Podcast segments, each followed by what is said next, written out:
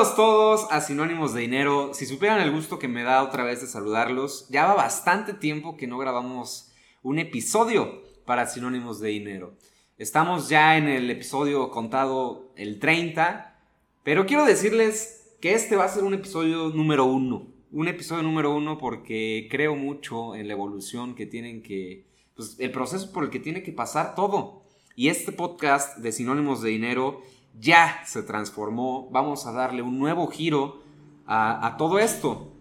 Porque les platico que el contenido y la metodología con la que estábamos llevando, si bien me gustaba, creo que era algo que, con lo que me sentía bastante cómodo, pero no me llegó a gustar ya de todo, del todo al final. Creo que no era tan interesante como quería que fuera y por eso es que hemos, nos hemos ampliado aquí en Sinónimos de Dinero, hemos hecho más grande el equipo y, les quiero presentar a, nuestro, no nuestro invitado porque va a estar de forma permanente en el podcast, Alejandro Fuentes.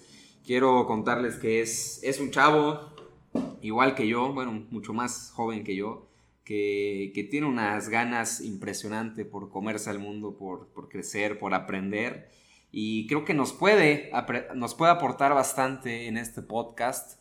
Les recuerdo que todo lo que aquí platicamos es un sinónimo de dinero y lo tenemos que convertir justamente en eso. Que todo lo que platiquemos, sea conocimiento, sean tips, sea lo que sea, lo podamos convertir en dinero para mejorar nuestra calidad de vida y mejorar absolutamente todo lo que nos propongamos. Así que Alex, Qué gusto que ya estemos que ya estemos reunidos para grabar semana tras semana este podcast. Quiero que la gente te conozca, quiero que te presentes. Cuéntanos cuántos años tienes, qué haces, a qué te dedicas, estás estudiando. La verdad a mí no soy alguien que me guste hablar mucho de mí. Creo que no he logrado mucho a comparación de otras personas.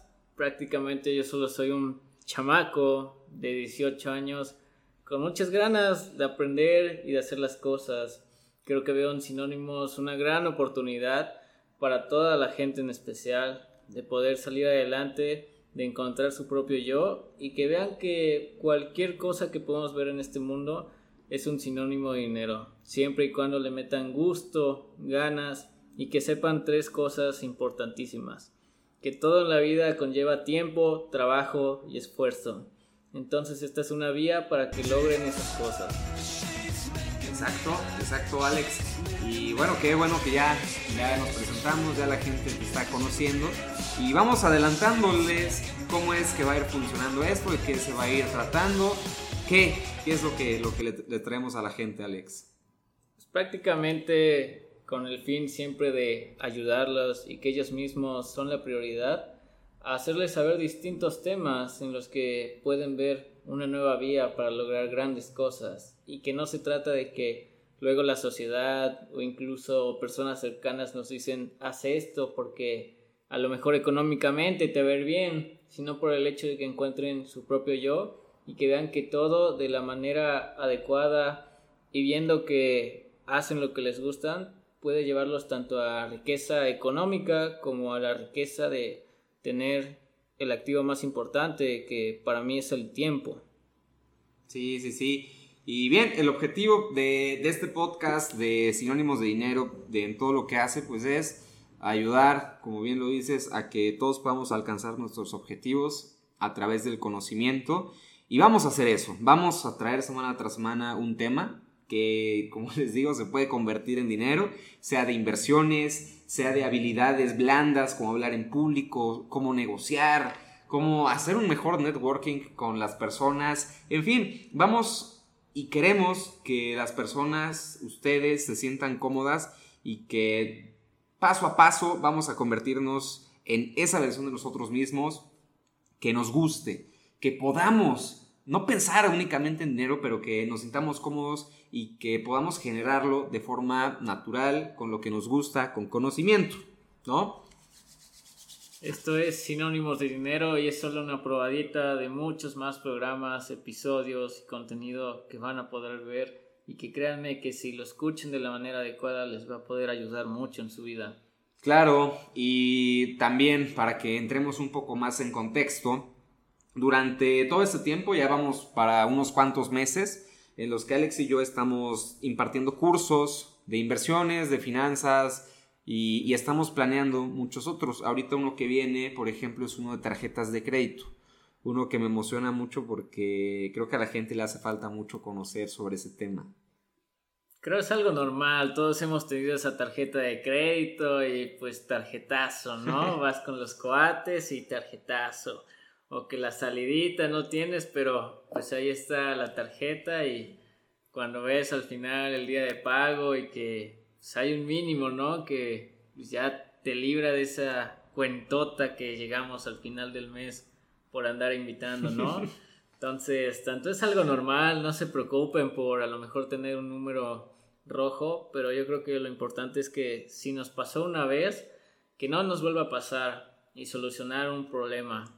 Por aquí robándole una frase al buen Pablo, que como dice, todo en la vida es negociable. Todo que no les dé miedo. Esa se la robé a Álvaro Gordoa, el rector del Colegio de Imagen Pública. Me gusta mucho. Y bueno, ya para no perdernos, el punto es que vamos a traerles aquí a la mesa un sinónimo de dinero y después vamos a contestar preguntas. Preguntas que vamos a sacar tanto de Instagram, de la página de sinónimos de dinero, como de, bueno, en mi caso también de la personal de Pablo Elías. Me pueden seguir como Pablo Elías CB en Insta. Vamos a hacer preguntas los domingos y las vamos a traer a la mesa, las vamos a responder aquí en el podcast. Puede ser de lo que sea, desde inversiones, incluso hasta de analizar alguna empresa que les guste para, ver las acciones, alguna, no sé, criptomoneda, tarjetas de crédito, incluso algún tipo de, de deuda con la que estemos lidiando.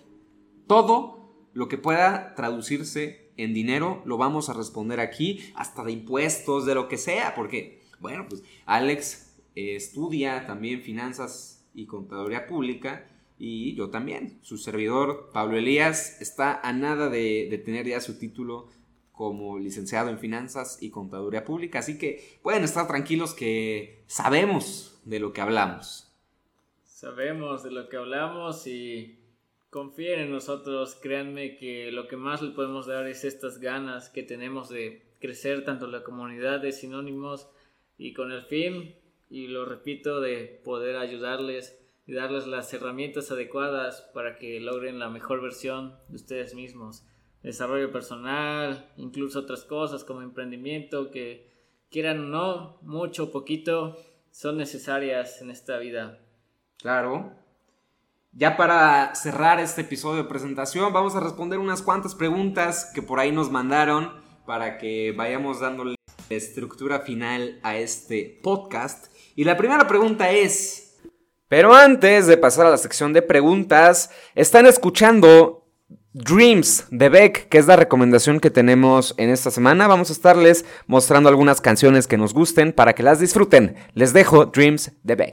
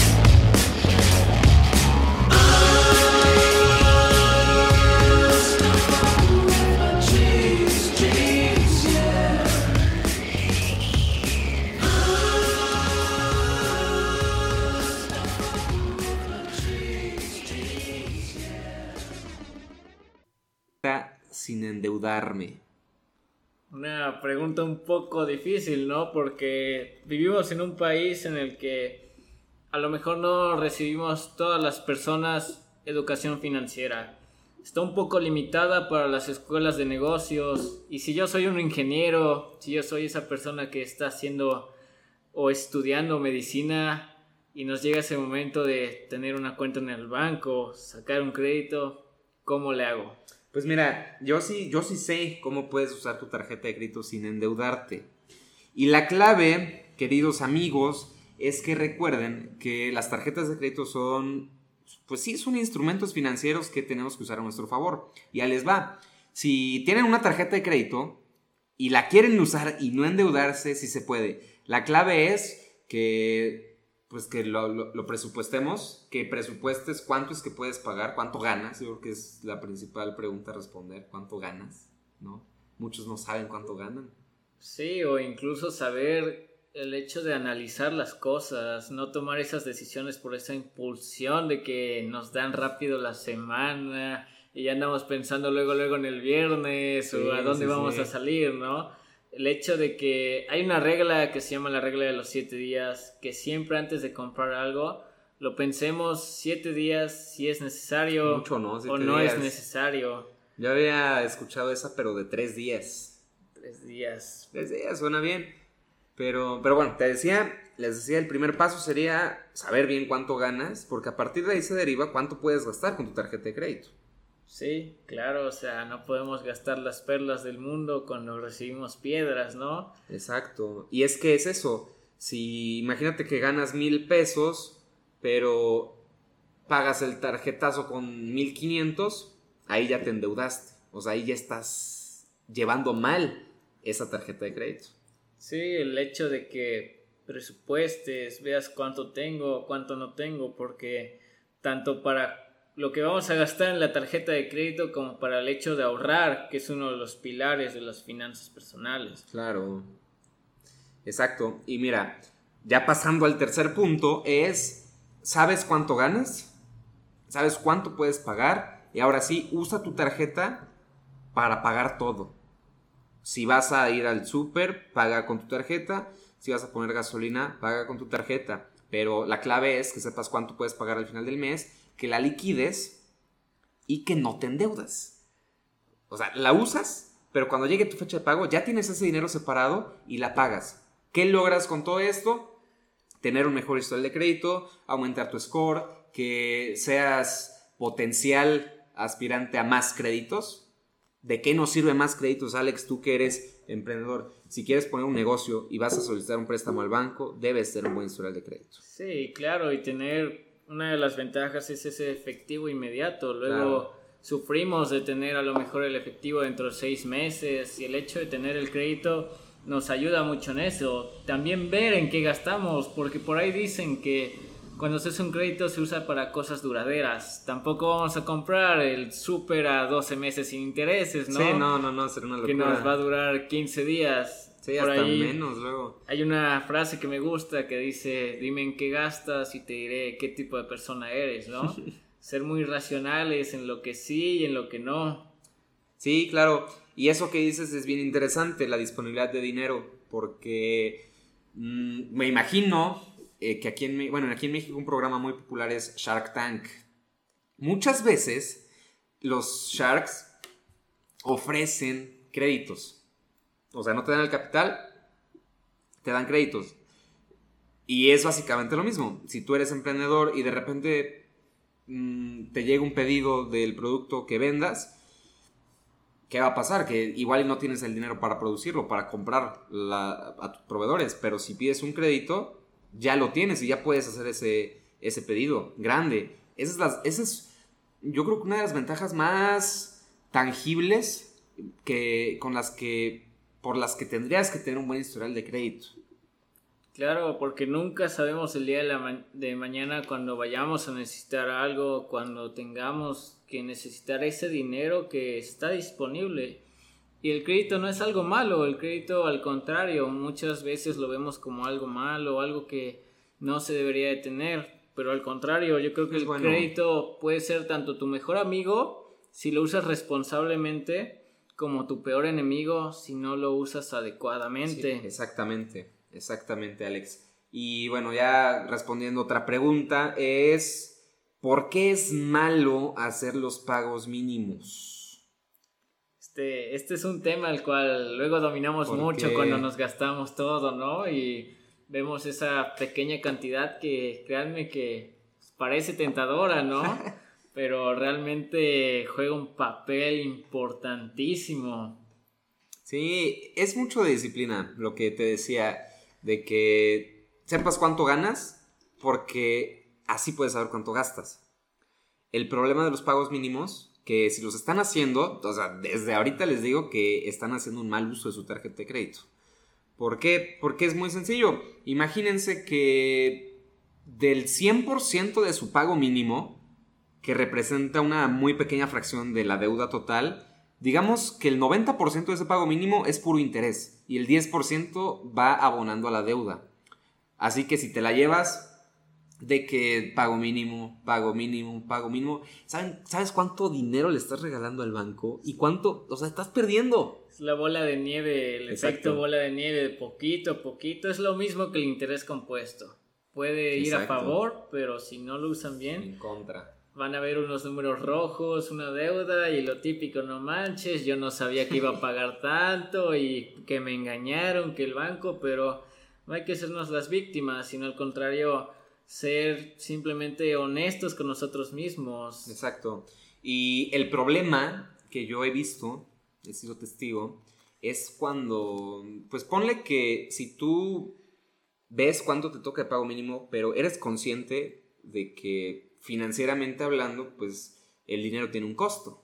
Si eres consciente y dices, pues sí voy a pagar ese costo. ¿Por qué? Porque quiero tener ahorita el dinero o porque realmente no tengo el dinero. Pero si tú eres consciente de eso, lo asumes y lo pagas. El problema es cuando ya estás en apuros para pagar el mínimo. O sea, cuando ya estás hasta el cuello y te cuesta pagar el mínimo. Ese es el verdadero problema. Claro, y también yo se los comparto de experiencias propias. Yo creo que luego vemos que nos dan un crédito y nos emocionamos y vemos que es lo mejor del mundo y nos brilla esa sonrisa que tenemos, pero realmente hay que analizar las cosas, no por el hecho de que nos den un crédito con tanta cantidad de dinero, significa que vamos a gastar tal cantidad de dinero, sino que la gran ventaja que nos dan son los meses intereses en algunas cosas que queramos Eso sí es importante adquirir a largo plazo, porque a lo mejor no tenemos esa disponibilidad de pagarlos ahora mismo, ¿no? Pero el hecho de pagarlo en cacheritas, pues sí nos puede jugar una ventaja para algo que sea realmente necesario. Exacto, pues si decíamos que el dinero tiene un costo, y la tarjeta de crédito te da chance de aplazar ese pago sin costo, sin duda pues lo tenemos que aprovechar. Y les, les, quiero platicar de un ejemplo que he utilizado en algunos cursos, bueno, en un curso de tarjetas de crédito, que una vez vi un video de Luisito Comunica que se compró un refrigerador inteligente que costaba creo que 50 mil pesos, lo busqué ahí en Liverpool. Em, y uno se puede preguntar, a ver, tienes el dinero, tienes ahí 50 mil pesos en tu tarjeta, en tu tarjeta de débito, y pues también tienes la línea de crédito por 50 mil. Te pregunto, ¿por qué votas? ¿Pagarlo de contado o con tarjeta de crédito? Que lo pagues con tarjeta de crédito no significa que no tengas el dinero. ¿Qué prefieres? Yo prefiero pagarlo con tarjeta de crédito por el hecho de que nunca sabes cuándo vas a necesitar el dinero ahora mismo. Si a lo mejor tengo una, una situación extraordinaria el día de mañana y por X o por Y pues, tengo que pagar en efectivo o el dinero ahora mismo, pues realmente puede jugar un factor importante, ¿no? O sea, porque también pues, nos metemos, bueno, yo me meto a otro tema pues más personal, ¿no? O sea, que te metes a demostrar si tienes cierto eh, dinero o qué, ¿no? Sino ciertamente, pues sí, analizar las cosas antes de hacerlas, ¿no? No dejarnos llevar.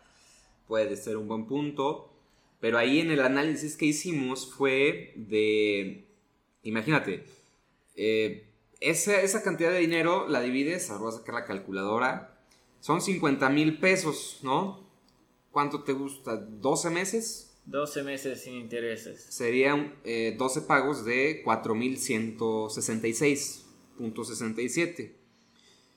Imagínate que de esos 50 mil que tú sí tienes, le quitas 4.166.